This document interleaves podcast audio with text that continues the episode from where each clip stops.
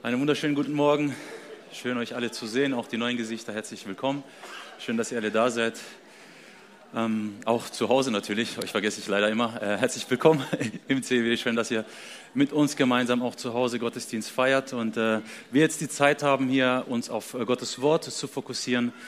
Äh, ich freue mich drauf. Ich glaube, das wird gut. Ähm, genau, wie ihr vielleicht mitbekommen habt, ist äh, vor einiger Zeit äh, mein Großvater gestorben. An dieser Stelle möchte ich mich nochmal bedanken für die Gebete und auch äh, für das Beileid, das ihr mir ausgesprochen habt. Äh, ich habe mich auch hier getragen gefühlt und ich möchte es einfach teilen, dass es äh, gut ist, dass wir als Kirchengemeinschaft gemeinsam unterwegs sind und dass wir nicht alleine sind. Ne? Und deswegen möchte ich mich an dieser Stelle bedanken. Danke auch für die ganzen Nachrichten, die gekommen sind. Und ja, wenn, wenn sowas passiert in meinem Leben, ist klar, die Trauer begleitet einen so. Aber abgesehen von der Trauer, die einen so begleitet, ähm, ich weiß nicht, ob du die Erfahrung auch gemacht hast, man äh, beschäftigt sich dann irgendwie doch anders mit dem Leben. So, das Leben wird nochmal ganz anders äh, betrachtet, aus einer ganz anderen Perspektive. Und äh, das hat mich dazu geführt, dass ich mir die Frage gestellt habe, so was möchte ich äh, am Ende meines Lebens hinterlassen? Ja, so was möchte ich am Ende meines Lebens irgendwie hinterlassen und äh, den zukünftigen Generationen mitgeben? Ist auf jeden Fall eine sehr spannende Frage, die mich persönlich betrifft, die wir aber heute so nicht äh, klären werden. Aber vielleicht kannst du das auch so ein bisschen mitnehmen für dich nach Hause. Und jetzt fragst du dich, okay, Marco, wieso erzählst du mir das? Wieso diese Einleitung? Ich äh, erzähle euch das, weil dieser Gedankengang zu einem anderen geführt hat, beziehungsweise zu einer weiteren Frage geführt hat. Und das ist generell mal die Frage der Tradition. So, was ist Tradition? Vielleicht äh, denkst du jetzt an eine bestimmte Tradition in deiner Familie, vielleicht denkst du an eine bestimmte Tradition äh, aus der Region, wo du herkommst, vielleicht denkst du an eine Tradition, die jetzt äh, ja, an bestimmten Feiertagen ein bestimmtes Gericht irgendwie ausdrückt. Und am Dienstag, wir feiern, äh, wir feiern nicht, äh, wir treffen uns dienstags als Angestellte immer. Und da habe ich sogar mitbekommen, dass es hier in dieser Region teilweise Menschen gibt, die pflegen die Tradition an Ostern, äh, Eierweitwurf zu spielen. Ja, ich gebe euch mal ein bisschen Zeit. Stellt euch mal das vor. So, die treffen sich und dann werfen sie Eier und äh, ja, sammeln die dann irgendwann wieder auf. Genau. Ähm, abgesehen davon möchte ich heute so ein bisschen mehr auf die christliche Tradition eingehen. So die, die Frage nach der christlichen Tradition. Und äh, weil wir unterschiedliche vielleicht äh, Begriffsfüllungen haben, eine Definition von Tradition, habe ich euch mitgebracht, lese ich euch vor. Tradition. Ich liebe übrigens ähm, Definition, deswegen gibt es heute zwei. Ähm, Tradition. Etwas, was im Hinblick auf Verhaltensweisen, Ideen, Kulturen oder ähnliches in der Geschichte von Generation zu Generation innerhalb einer bestimmten Gruppe entwickelt und weitergegeben wurde, beziehungsweise und weiterhin Bestand hat. Okay. Traditionen haben wie so vieles ihre Pros und Kontras. Na, das äh, kennen wir auch. Äh, und eines der größten Kontras, was Traditionen so haben, äh, sie stehen so in der Gefahr, bedeutungslose Hüllen zu werden für uns. Ne, und wir als Christen ähm, haben da immer so eher so eine, mm, wir möchten nichts Bedeutungsloses, äh, keine bedeutungslose Hülle irgendwie aufbauen. Deswegen ähm, nehmen wir das so ein bisschen auf die Seite. Und irgendwie merken wir das doch, dass wir, wenn wir so äh, bedeutungslose Hüllen irgendwie aufrechterhalten, dann hat es meistens damit zu tun, weil unsere Identität irgendwie dranhängt. Bis dann irgendjemand um die Ecke kommt und das Ganze in Frage stellt und dann so eine Art Familienkrise auslöst. Ähm, und eine Geschichte, um das ein bisschen deutlicher zu machen. Es gab einmal ein junges Mädchen, äh, die fragte ihre Mutter, Mama, wieso halbieren wir den Osterbraten immer in zwei Teile und braten ihn nacheinander? Sagte die Mutter, das ist eine sehr gute Frage. Das haben wir schon immer so gemacht. Ähm, frag mal deine Oma, wieso wir das machen. Okay, die Tochter geht zu der Oma und sagt, Oma, ähm, wieso halbieren wir den Osterbraten immer in zwei Teile und braten ihn nacheinander? Sagt die Oma, ist eine gute Frage. Haben wir schon immer so gemacht? Äh, frag mal deine Uroma. Ist eine große Familie gewesen. Äh, Uroma war auch noch da. Das, die geduldige Tochter geht zur Uroma und sagt, Uroma, wieso halbieren wir immer den Osterbraten in zwei Teile und braten ihn dann nacheinander? Und dann sagt die Oma, ja, unser Ofen war früher so klein, dass der ganze Braten nicht reingepasst hat. Deswegen mussten wir ihn halbieren und nacheinander braten. Oma, wieso hast du nichts gesagt? Das ist eine gute Frage. Das haben wir schon immer so gemacht. Also wie ihr seht, Traditionen haben ihre äh, negativen Seiten, aber ich denke auch, dass wir in dieser etwas lustigen Geschichte die Kraft der Tradition irgendwie erkennen können, dass Dinge von Generation zu Generation weitergegeben können. Und jetzt stelle ich mir die Frage, was, wenn wir das jetzt bewusst einsetzen und diese Kraft bewusst in unser Leben als Christen einbauen? was wir von Generation zu Generation weitergeben können, um ein Segen zu sein für die zukünftigen Generationen. So ein bisschen nach dem Motto, der Großvater, der pflanzt einen Apfelbaum in seinem Garten, in der Hoffnung, dass wenn das Haus dort stehen bleibt und alles gut bleibt, dass seine Urenkel davon profitieren können, einen Apfelbaum im Garten zu haben und die Früchte dieses Apfelbaums genießen zu können. So was wäre, wenn wir dem Ganzen nicht dem Zufall hinterlassen, sondern wirklich uns das zu Herzen nehmen und eine christlich-geistliche Tradition in unserer Kirchenfamilie, in unserer persönlichen Familie irgendwie versuchen zu installieren und das ganz bewusst. Weil ich denke, dass es zum Segen sein wird für die zukünftigen Generationen, die Generationen, die wir vielleicht auch gar nicht mehr sehen werden äh, in dieser, äh, in dieser ja, materiellen Welt, aber in der geistlichen Welt werden wir Teil davon werden. Weil ich glaube, in den Traditionen äh, ist auch die Kraft, äh, dass Generation zu Generation irgendwie eine Verbindung schaffen. Und wir als Kirche möchten eine übergenerationale Kirche sein. Ich glaube, dass äh, in der Tradition auch die Kraft liegt, eine Identität zu stiften und zu formen. Und es ist für uns als Kirche, internationale Kirche sehr, sehr spannend, dass wir eine gemeinsame ähm, ja, Identität auch finden, unabhängig von den verschiedenen Kulturen, weil in der Tradition entsteht ein Gefühl von Zugehörigkeit. Denke jetzt mal so an eine Tradition, die du bei dir zu Hause irgendwie pflegst oder in deiner Familie. Als Kind oder als Teenager ist es eher so nach, ah, ich habe überhaupt keinen Bock auf sowas. Aber irgendwann mal wird man älter und dann schätzt man irgendwelche Traditionen, die in der Familie irgendwie gelebt hat. Und irgendwie kommt ein doch positives Gefühl auf von Zugehörigkeit. Ich gehöre dazu. Das haben wir. Es geht nicht mehr nur um dich, sondern das haben wir gemeinsam gemacht. Das pflegen wir und ich bin Teil davon. Und als Kirche möchten wir eben diese Familie sein, die international, die übergenerational äh, unterwegs ist und vielleicht gemeinsam Traditionen pflegt. Und ich glaube, das ist für dich relevant als Single, weil du im Hinblick auf deine Zukunft schon etwas installieren kannst in deinem Leben, das äh, Früchte tragen kann. Das ist für dich äh, relevant als Senior oder Seniorin, weil wir ja hier auch Kirchenfamilie sein dürfen und ähm, das Teil unserer Kirchenkultur werden darf. Das ist für dich relevant als Mensch, der niemals heiraten wird, weil die gibt es auch in der Bibel, deswegen spreche ich sie auch an. Äh, weil auch hier hast du Familie, auch hier kannst du beitragen, eine gesunde Familienkultur zu leben. Und es ist natürlich für dich relevant als Familienvater bzw. Familienmutter, als Elternteil, weil du hast zwei Familien, äh, wo du Traditionen einbauen kannst und installieren kannst, ganz bewusst, die ein Segen sein wird für die jetzigen und die zukünftigen Generationen. So, mir geht es ehrlich gesagt auch gar nicht so sehr um die Form, Deswegen dürfen die freiheitsliebenden Menschen aufatmen. Mir geht jetzt nicht darum, so eine Schablone zu nehmen. Wenn du Christ bist, dann musst du, kennt ihr diesen Satz? Wenn du Christ bist, dann musst du ähm, jeden Tag um 5 Uhr morgen aufstehen und mindestens eine Stunde beten. So, das ist die Schablone. Mir geht es nicht um die Schablone, mir geht es eher um den Inhalt. Mir geht es um den Inhalt, den wir von Generation irgendwie in unseren Familien, in unserer Kirchenfamilie installieren möchten, die von Generation zu Generation weitergegeben wird. Und ähm, deswegen habe ich diese Titel, äh, diese, dieser Predigt den Titel gegeben, das Jüngerschaftsecho. Das dürft ihr auch einblenden das Jüngerschaftsecho. Echo heißt, es wirkt, es schallt von Generation zu Generation. Schöner oder neutraler ausgedrückt, nachhaltige Jüngerschaft. Und äh, weil das Thema doch ein bisschen komplizierter ist, brauche ich Jesus. Und ihr braucht Jesus, weil ihr mir zuhören müsst.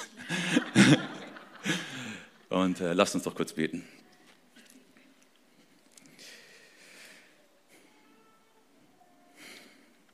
Vater, wir danken dir, dass wir vor dich kommen dürfen dass wir all, was wir sind, dir anvertrauen dürfen, dass wir besonders diese Zeit äh, in deine Hände legen und dich bitten um deine Hilfe und deinem Segen, dass du sprichst, dass du Ohren öffnest, dass du Herzen weitest, dass dein Wort äh, ja nicht spurlos an uns vorbeigeht, sondern Früchte trägt zu deiner Ehre, ähm, dass ja, wir als Kirchenfamilie gemeinsam uns um dich scheren, auf dich schauen, auf dich hören. Und dafür brauchen wir deine Hilfe. Hilf uns dabei, konzentriert zu bleiben und auf dich zu schauen. In deinem Namen haben wir gebetet. Amen.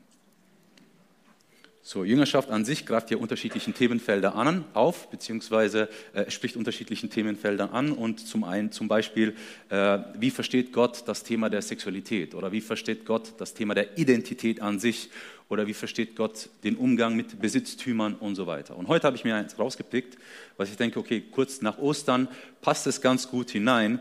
Und das ist das Thema, das christliche Leben im Kraftfeld oder in, in, in der Kraft der Auferstehung, sorry, das christliche Leben in der Kraft der Auferstehung im Spannungsfeld, oh, es wird sogar eingeblendet, dieser Welt. Sehr gut. Das christliche Leben in der Kraft der Auferstehung im Spannungsfeld dieser Welt. Und der passende Text, den wir hier dazu finden, den finden wir vom Apostel Paulus im Brief an die Philippa, Kapitel 3. Und ich nehme, ich nehme euch damit rein und lese euch das vor. Nehmt euch in Acht vor diesen elenden Hunden, diesen falschen Missionaren, diesen Zerschnittenen. Ich nenne sie so, denn die wirklichen Beschnittenen sind wir, die der Geist Gottes befähigt, Gott in der rechten Weise zu dienen. Denn wir bauen nicht auf Vorzüge, die irdisch und menschlich sind, sondern rühmen uns allein damit, dass wir zu Jesus Christus gehören. Auch ich könnte mich auf solche Vorzüge berufen, wenn andere meinen, sie könnten mit irdischen Vorzügen groß tun, groß tun, sorry. Ich hätte viel mehr Grund dazu. Ich wurde beschnitten, als ich eine Woche alt war. Ich bin vor, von, von Geburt an Israelit aus dem Stamm Benjamin, ein Hebräer von reinster Abstammung. Was die Stellung zum Gesetz angeht, so gehörte ich zur strengsten Richtung der Pharisäer. Mein Eifer ging so weit, dass ich die christliche Gemeinde verfolgte. Gemessen an dem, was, dem Gesetz, was das Gesetz vorschreibt, stand ich vor Gott ohne Tadel da. Aber dies alles, aber dies alles, was früher für mich als Vorteil erschien, habe ich durch Christus, Christus als, als Nachteil erkannt. Ich betrachte überhaupt alles als Verlust im Vergleich mit dem überwältigenden Gewinn, dass ich Jesus Christus als meinen Herrn kenne. Durch ihn hat für mich alles andere seinen Wert verloren. Ja, ich halte es für bloßen Dreck. Nur noch Christus besitzen, nur noch Christus besitzt für mich einen Wert. Zu ihm möchte ich um jeden Preis gehören. Deshalb will ich nicht mehr durch mein eigenes Tun vor Gott als gerecht bestehen. Ich suche nicht meine eigene Gerechtigkeit, die aus der Befolgung des Gesetzes kommt, sondern die Gerechtigkeit, die von Gott kommt und denen geschenkt wird, die glauben. Ich möchte vor Gott als gerecht bestehen, indem ich mich im Vertrauen Glauben auf das verlasse, was er durch Christus für mich getan hat. Ich möchte nichts anderes mehr kennen als Christus. Ich möchte die Kraft seiner Auferstehung erfahren.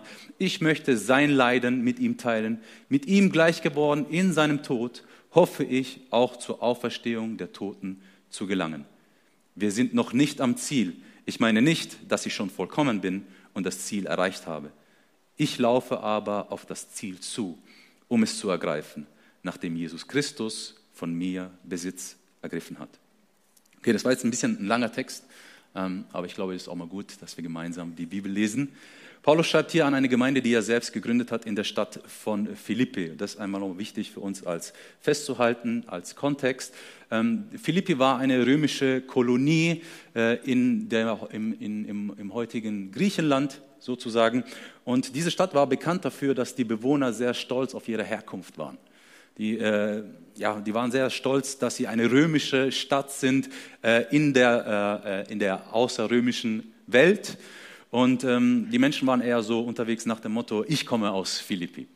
Kennt ihr so Leute, die sehr stolz sind auf ihre Stadt und irgendwie sich darauf was einbilden, als hätten sie was dafür geleistet, äh, dass sie in dieser Stadt wohnen. Und äh, diese Menschen aus Philippi so, ich komme aus Philippi, bei uns steht der große Tempel zur Artemis. Aus der ganzen Welt, der damaligen Welt, pilgern die Leute zu uns in diese Stadt, um diesen Tempel zu bestaunen. Und ihr kommt hierher in meine Stadt, sie zu besuchen, ich aber wohne hier. So, das war so ein bisschen die Attitüde in äh, dieser Stadt, die diese Menschen haben. Also neben diesem Nationalstolz, der so, oder beziehungsweise Stadtstolz, wenn man das so nennen darf, was äh, das Leben dieser Menschen bestimmt hat, äh, war in der römischen Kultur ohnehin von hoher Bedeutung, welchen gesellschaftlichen Stand man inne hatte. So, was hast du studiert? Zu wem gehörst du? Wem kennst du alles? Also diese Menschen ähm, waren etwas besonders oder wie die Menschen heutzutage halt auch oder halt auch nicht. In dieser, in dieser Stadt äh, finden Menschen zu Jesus, lassen sich taufen, äh, hören das Evangelium, werden Teil der Kirche, vielleicht auch einer Kleingruppe und die Gemeinde wächst. Und Paulus verlässt diese Stadt, führt seine Missionsreise fort, geht weiter in die damalige Welt und wird ins Gefängnis gesperrt für die Verkündigung des Evangeliums. Und dann sitzt er im Gefängnis, was mehr als äh, ein Gefängnis war, sondern ein Verlies, ein sehr feuchtes Verlies und sehr wahrscheinlich unter, unterernährt ähm, vielleicht auch irgendwie ähm, den Tod vor Augen, entscheidet er sich, dieser Gemeinde, die er selbst gegründet hat, nochmal einen Brief zu geben, so eine Art Vermächtnis. Und zwecks dieses Briefes war, die Gemeinde daran zu erinnern, findet eure Freude in Jesus Christus. Es ist interessant, dass er das im Gefängnis schreibt, findet eure Freude in Jesus Christus. Aber doch hat irgendwie Leiden äh, die Kraft, uns näher an Jesus zu führen. Das ist der eine Zweck. Und der andere Zweck ist, den Leuten, die Leute zu erinnern. Entschuldigung, ich habe eine neue Brille, ich muss mich daran gewöhnen, dass sie immer runterrutscht. Deswegen ein bisschen Geduld mit mir. Entschuldigung.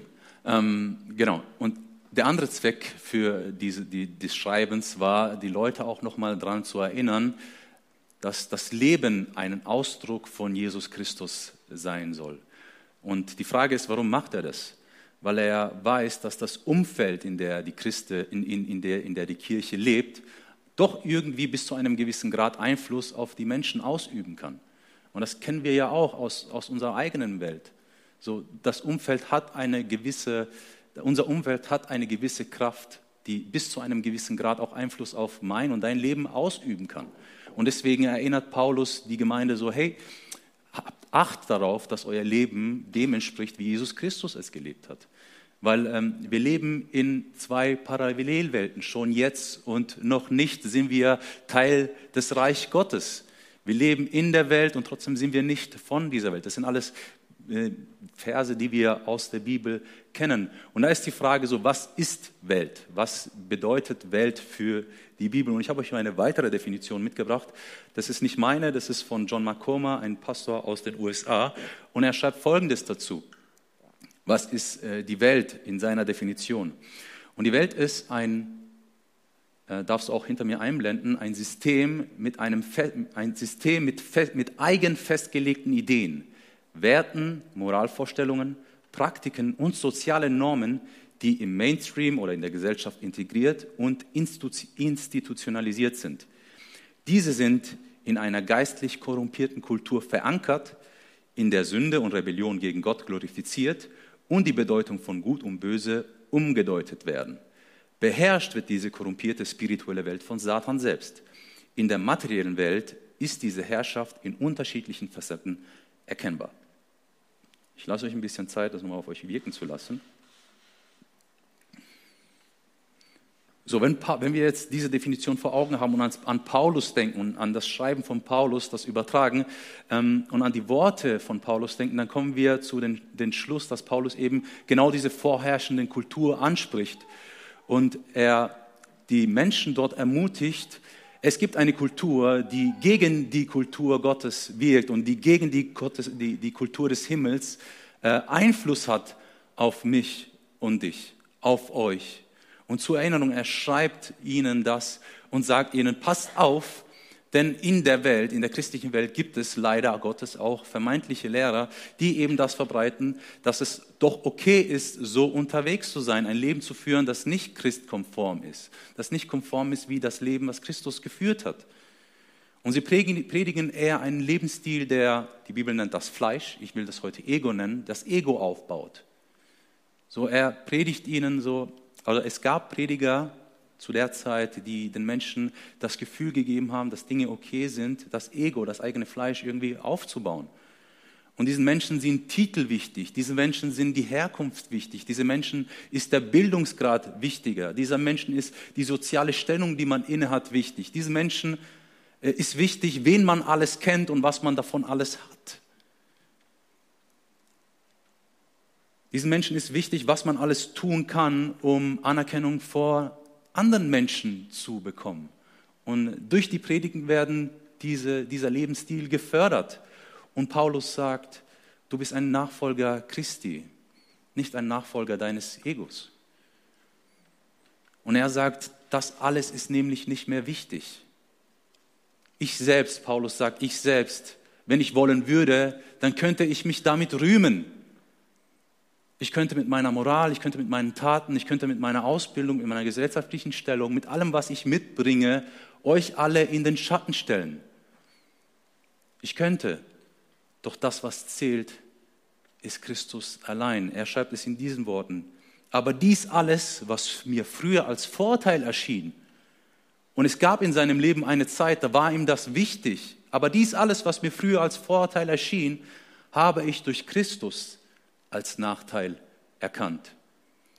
Und hier sehe ich, dass Jesus mein und dein Denken verändern kann. Ich hoffe, dass Jesus mein und dein Leben Denken verändern darf. Dass wir unser Herz und unsere Arme weit öffnen, damit sein Wort, sein ewiges Wort in uns Frucht tragen kann und uns entwickeln kann und weiterführen kann und uns verändern darf. Und er schreibt weiter, ich betrachte überhaupt alles als Verlust im Vergleich mit dem überwältigenden Gewinn, dass ich Jesus Christus als meinen Herrn kenne. Durch ihn hat alles andere für mich seinen Wert verloren. Ja, ich halte es für bloßen Dreck. Kirche, das, was am Ende des Tages zählt, ist Christus zu kennen. Das, was am Ende des Tages zählt, ist Christus zu kennen. Mit ihm zu sein, mein Leben und dein Leben von seinem Wort verändern zu lassen, mein Leben und dein Leben von seinem Geist füllen zu lassen. Und liebe Kirche, erlaubt mir zu sagen, das ist kein exklusives Sonntagsding. Das ist kein exklusives Sonntagsding. Wenn ich sonntags nur esse, dann habe ich die ganze Woche über Hunger wahrscheinlich. Und an dieser Stelle kommt die christliche Tradition ins Spiel. Der christliche Glauben hat, wie wir alle wissen, seine Wurzeln ja im Judentum. Und sowohl im Judentum als auch im Christentum oder in der christlichen Tradition wurde, der, wurde aus meiner Perspektive sehr gut äh, der Versuch umgesetzt, den Glauben in den Alltag zu integrieren.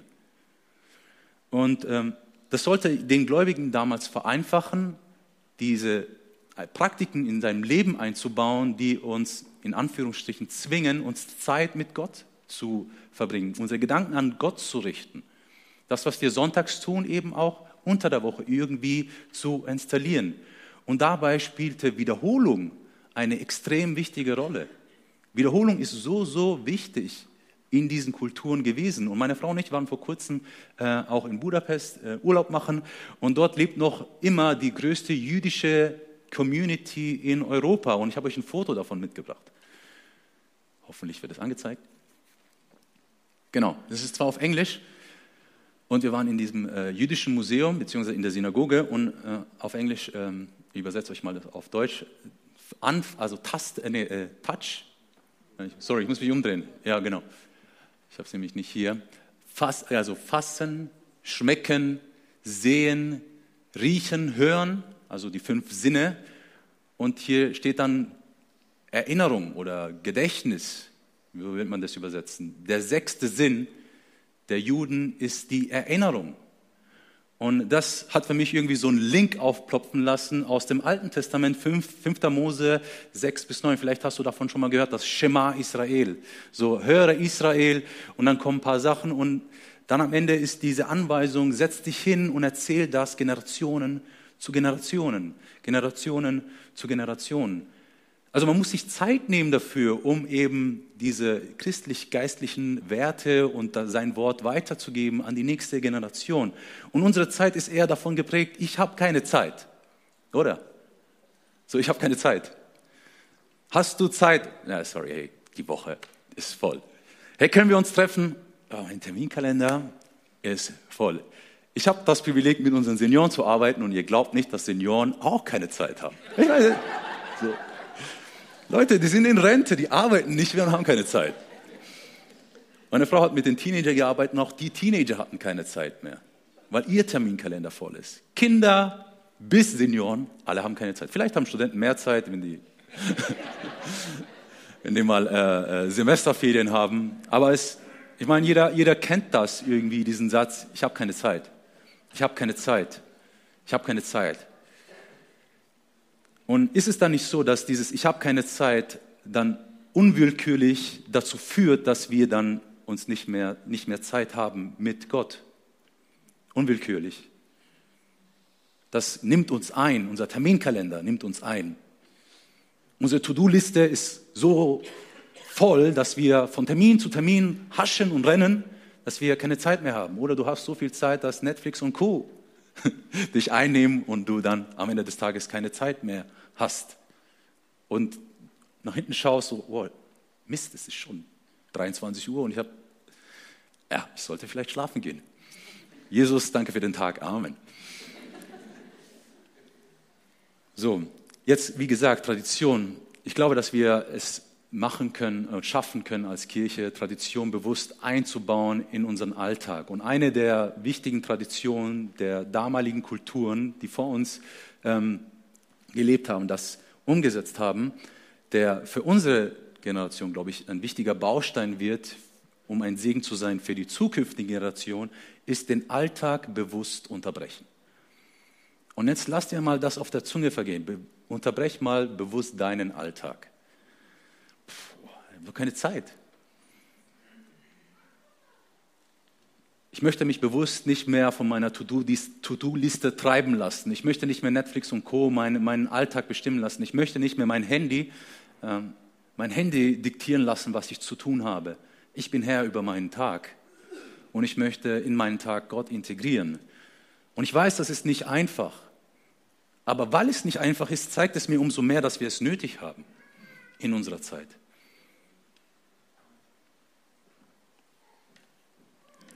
Wir dürfen aus diesem heutigen Zeitgeist, ich habe keine Zeit, ausbrechen. Wir dürfen das. Wir dürfen das herausbrechen und uns mehr Zeit, mehr Raum für das Reich Gottes, unser Leben einbauen lassen. Mehr Raum für Jesus in den Alltag. Da wünsche ich mir, dass wir es als Kirche und du als Individuum das schaffst, weil das Beste ist, Zeit mit Jesus zu verbringen, den Segen von ihm zu empfangen, sein Wort zu, zu hören, wie er uns ermutigt, wie er uns herausfordert, wie er uns durch verschiedene Situationen navigiert und nicht nur als Notfallpackage à la K-Glas, mein, mein, meine Scheibe ist gesprungen, ich rufe K-Glas an, sondern so im Alltag. Und stell dir mal vor, du machst es nicht nur für dich, sondern es wird Teil deiner Familienkultur, was für ein Segen daraus entspringen kann. Und die Frage ist, was können wir tun? Und das sind Dinge, die, die kennen wir alle. Es ist äh, Zeiten der Stille. Zeiten der Stille, Zeiten der Meditation, der Gedanken sortieren. Äh, Olli, einer unter, äh, Entschuldigung, Olli, einer, einer unserer Ältesten, jetzt habe ich es geschafft, der war wandern und er hat mir gesagt, so, hey, dieses Wandern hat mir so geholfen, meine Gedanken frei zu bekommen. Ich habe nicht gesprochen und meine Gedanken haben sich sortiert und vieles hat mir geholfen, auch ähm, eine, eine, gewisse Ruhe zu finden. Und für dich als Inspiration kannst du das auch mal zu Hause nachschauen und zu diesem Punkt kommen. Die Wüstenväter, beschäftige dich mal mit den Wüstenvätern. Das sind Christen, die damals extra in die Wüste gezogen sind, um in der Stille zu sein. Was kannst du von diesen Menschen lernen? Oder Zeiten des Lobpreises, vielleicht auch zu Hause. Und im Lobpreis haben wir auch gehört, ist der Fokus auf Jesus Christus gerichtet. Es geht nicht um mich, sondern auf Jesus. Zeiten des Gebets und bestimmte Zeiten der Fürbitte, so wir das auch am Sonntag machen. Fürbitte ist, sagen manche Theologen, die höchste Form des Gebets, weil es geht nicht um mich, es geht nicht um mein Ego, sondern ich werde wie Jesus gleich und bete für jemand anders vor dem Thron Gottes und bringe die Gebete vor den Thron Gottes für jemand anders. Das Gebet, wie Jesus es gebetet hat. Oder Zeiten des Gebetes an sich, Zeiten des Wortes Gottes. Das kennen wir alle. Je mehr du davon liest, umso mehr willst du davon haben. Und paradoxerweise, umso weniger du das liest, umso weniger willst du es haben. Fasten. Fasten ist auch eine gute Praxis, weil wir, wir, wir sagen unserem Körper, ich hungere nach Gott, ich durste nach Gott, ich will mehr von dir. Sabbat, einen ganzen Tag in der Woche zur Ehre unseres Gottes einbauen. Und ihr merkt so, das ist, sind alle Dinge, die gegen, entgegen unserer Ich habe keine Zeitkultur gehen. Weil wer hat Zeit dafür? Ich möchte mir diese Zeit nehmen. Und vielleicht hast du so viel Zeit und darfst dich sogar beschäftigen mit, den, mit christlicher Literatur, der, der, der Didache der ersten apostolischen Väter oder allgemein die Literatur der apostolischen Väter oder die Kirchengeschichte allgemein, weil ich glaube, da liegt ein Schatz drin verborgen, den wir in die jetzige Zeit irgendwie mit einbauen können. Ich meine, die, das waren Menschen, die waren auch mit Jesus unterwegs.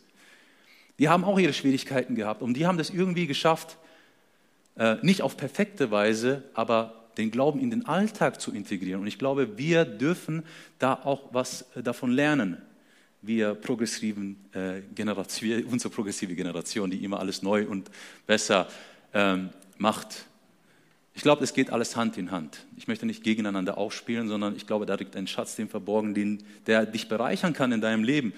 Und als meine, und meine Frau und ich haben uns gesagt, hey, wir möchten, bevor wir das Haus verlassen, uns wirklich Zeit nehmen, bevor wir zum nächsten Termin gehen, gehen und zwei bis drei Minuten beten. Bevor ich das Haus verlasse, möchte ich das installieren, ich möchte beten mit meiner Frau zusammen. Und jetzt denkst du dir, oh, wow, zwei, drei Minuten ist echt nicht viel, ne? ist ausbaufähig. Ja, ich weiß. ist echt ausbaufähig, du hast recht. Aber wenn ich das in die Zukunft schaue, ne, wenn ich in die Zukunft blicke, dann ist das eben genau wie dieser Samen, den ich in den Boden, Boden lege, der, da, daraus kann was entstehen, daraus kann etwas wachsen. Fang klein an. Weil die meisten Dinge scheitern, weil wir bombastisch anfangen wollen und dann sind wir überfordert von der großen Sache. Stattdessen lass uns doch klein anfangen. Fünf Minuten am Tag, bis es eine gewisse Gewohnheit wird in deinem Leben und dann ist es ausbaufähig. Dann darfst du da mehr hinzufügen. Stück für Stück. Ein Haus baut sich Stein auf Stein. Und ein Baum wächst mit der Zeit. Deswegen fang klein an. Und an dieser Stelle ähm, erlaubt mir nochmal ein, ein ernsteres Wort an unsere Familienväter zu richten. Das, äh, in meiner Vorbereitung ähm, ist mir das ein bisschen ernster geworden ähm, oder in, ins Herz gekommen, wie auch immer du das nennen willst. Hey, du machst einen super Job als Vater. Du gibst dein Bestes, um äh, ja, deiner Familie alles zu ermöglichen und mit deiner Frau, ja, gibst du wirklich alles, um deine Kinder auf diese Welt vorzubereiten. Und ich möchte dich heute daran erinnern, sei auch ein geistlicher Vater zu Hause. Sei der geistliche Vater deiner Familie. Nimm diese Verantwortung wahr. Du darfst diese Verantwortung wahrnehmen und du bist nicht alleine. Der Heilige Geist ist mit dir. Er hat dir diese Verantwortung übertragen. Bereite deine Kinder auch auf eine gewisse Art und Weise geistlich auf diese Welt vor. Und du schaffst das. So wie du das alles schaffst, auch wenn du selbst zu dir sagst, ich schaffe das nicht, Gott ist mit dir. Gott ist für dich. Und Gott stellt sich zu dir. Ich möchte dir wirklich Mut machen, nimm diese Verantwortung als geistlicher Vater zu Hause, aber vielleicht auch in dieser Kirche wahr.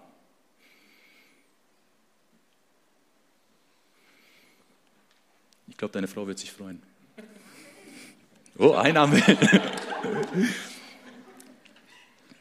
Ich weiß, am Ende des Tages ist eine bewusste Entscheidung, sich gegen die Kultur dieser Welt zu stellen und den Weg Christus einzuleiten. In meinem Leben, in deinem Leben. Und weißt du, wisst ihr, was das Interessante ist? Jesus ist in der Bibel, wenn ich die Bibel lese, Jesus ist nie zu spät. Jesus ist nie so, oh, ich muss den Nächsten heilen gehen, ich muss den Nächsten irgendwie Brot vermehren gehen. Der ist irgendwie immer heutzutage wird man sagen, oder damals, als ich jung war, gechillt unterwegs. Ich weiß nicht wie man das heutzutage sagt, aber er ist ziemlich entspannt unterwegs gewesen. Äh, Stürme und alles Mögliche haben ihm nichts angetan. er ist nie zu spät. Er ist im Kreislauf, im Zeitlauf, in der Geschwindigkeit Gottes unterwegs gewesen. Und ich glaube, das ist ein, eine Bereicherung für unsere Generation, dass wir wie Jesus unterwegs sein dürfen.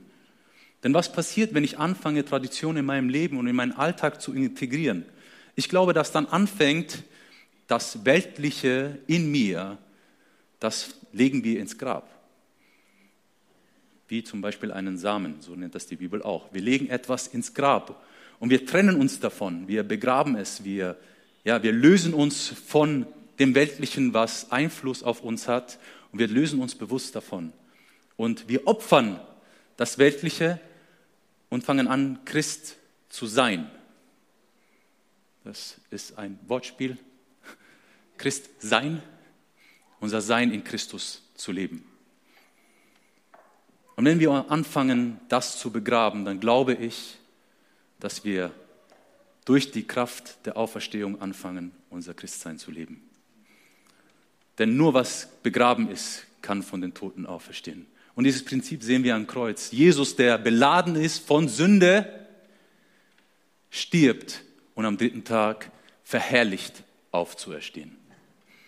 Und genauso dürfen wir dieses Prinzip für uns annehmen. Wir dürfen nicht, um uns zu verurteilen, sondern wenn Dinge hochkommen, die wir anhand der Reflexion des Wortes Gottes oder der Gemeinschaft mit anderen Christen, wenn wir merken, okay, da sind Dinge, die die Bibel weltlich nennt oder fleischlich nennt oder wenn es um mein Ego geht, dass wir uns da wirklich Zeit nehmen dürfen, um es zu begraben, weil ich glaube, dass daran etwas liegt, was Gott hervorholen kann, was zu seiner Herrlichkeit dient. Und wir fangen an, in der Kraft der Auferstehung zu leben. Und ich glaube, das, was wir mitnehmen müssen, um etwas Auferstandenes zu haben, muss vorher etwas sterben. Und sterben heißt für mich trennen. Ich löse mich davon.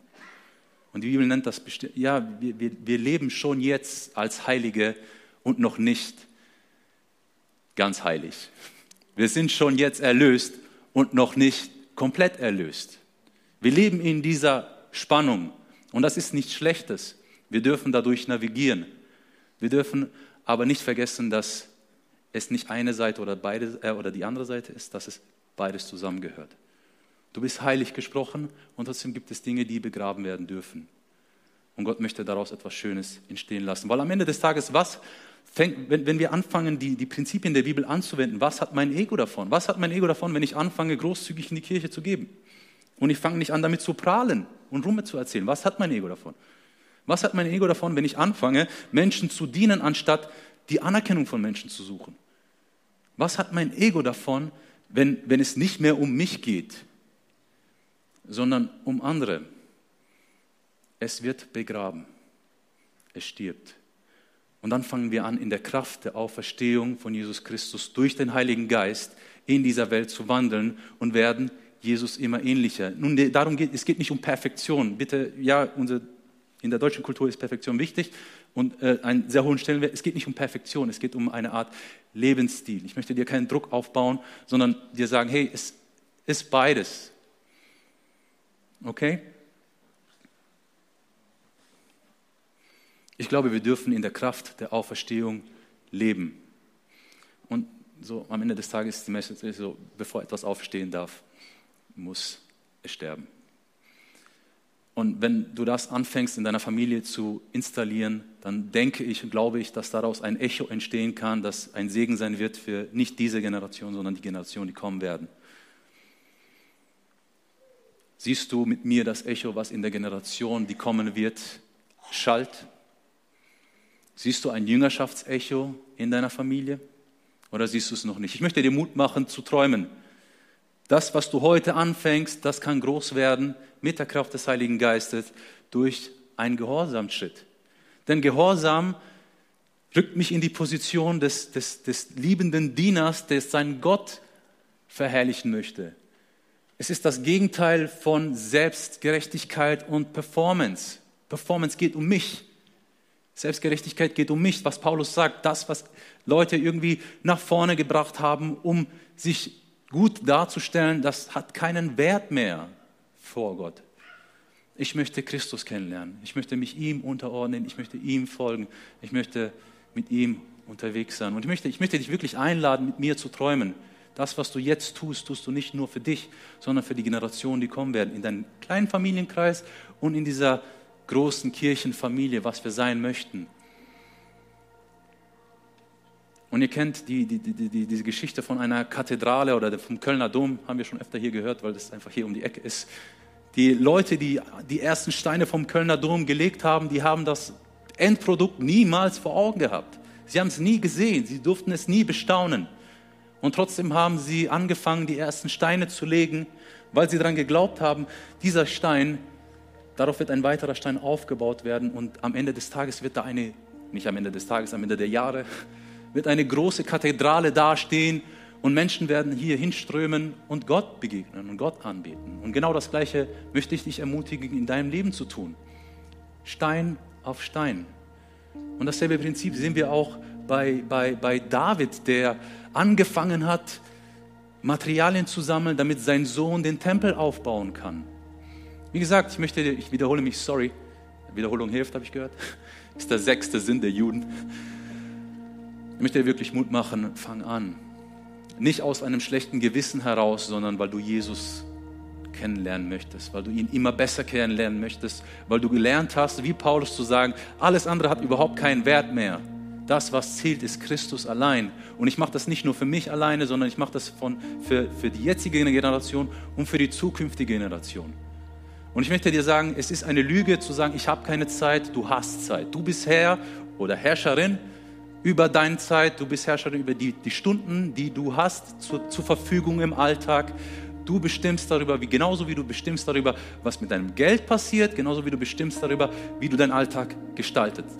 Alles andere ist eine Lüge und ich möchte diese Lügen im Namen von Jesus brechen und sagen, du bist Herr über deinen Alltag. Gott hat dir diese Autorität gegeben und du darfst deinen Alltag gestalten und Jesus Christus in deinen Alltag mit integrieren. Hey, komm, lasst uns kurz beten und äh, die Musiker dürfen auch kurz nach vorne kommen. Ich möchte für dich beten. Genau, steht auf. das ist eine gute Tradition.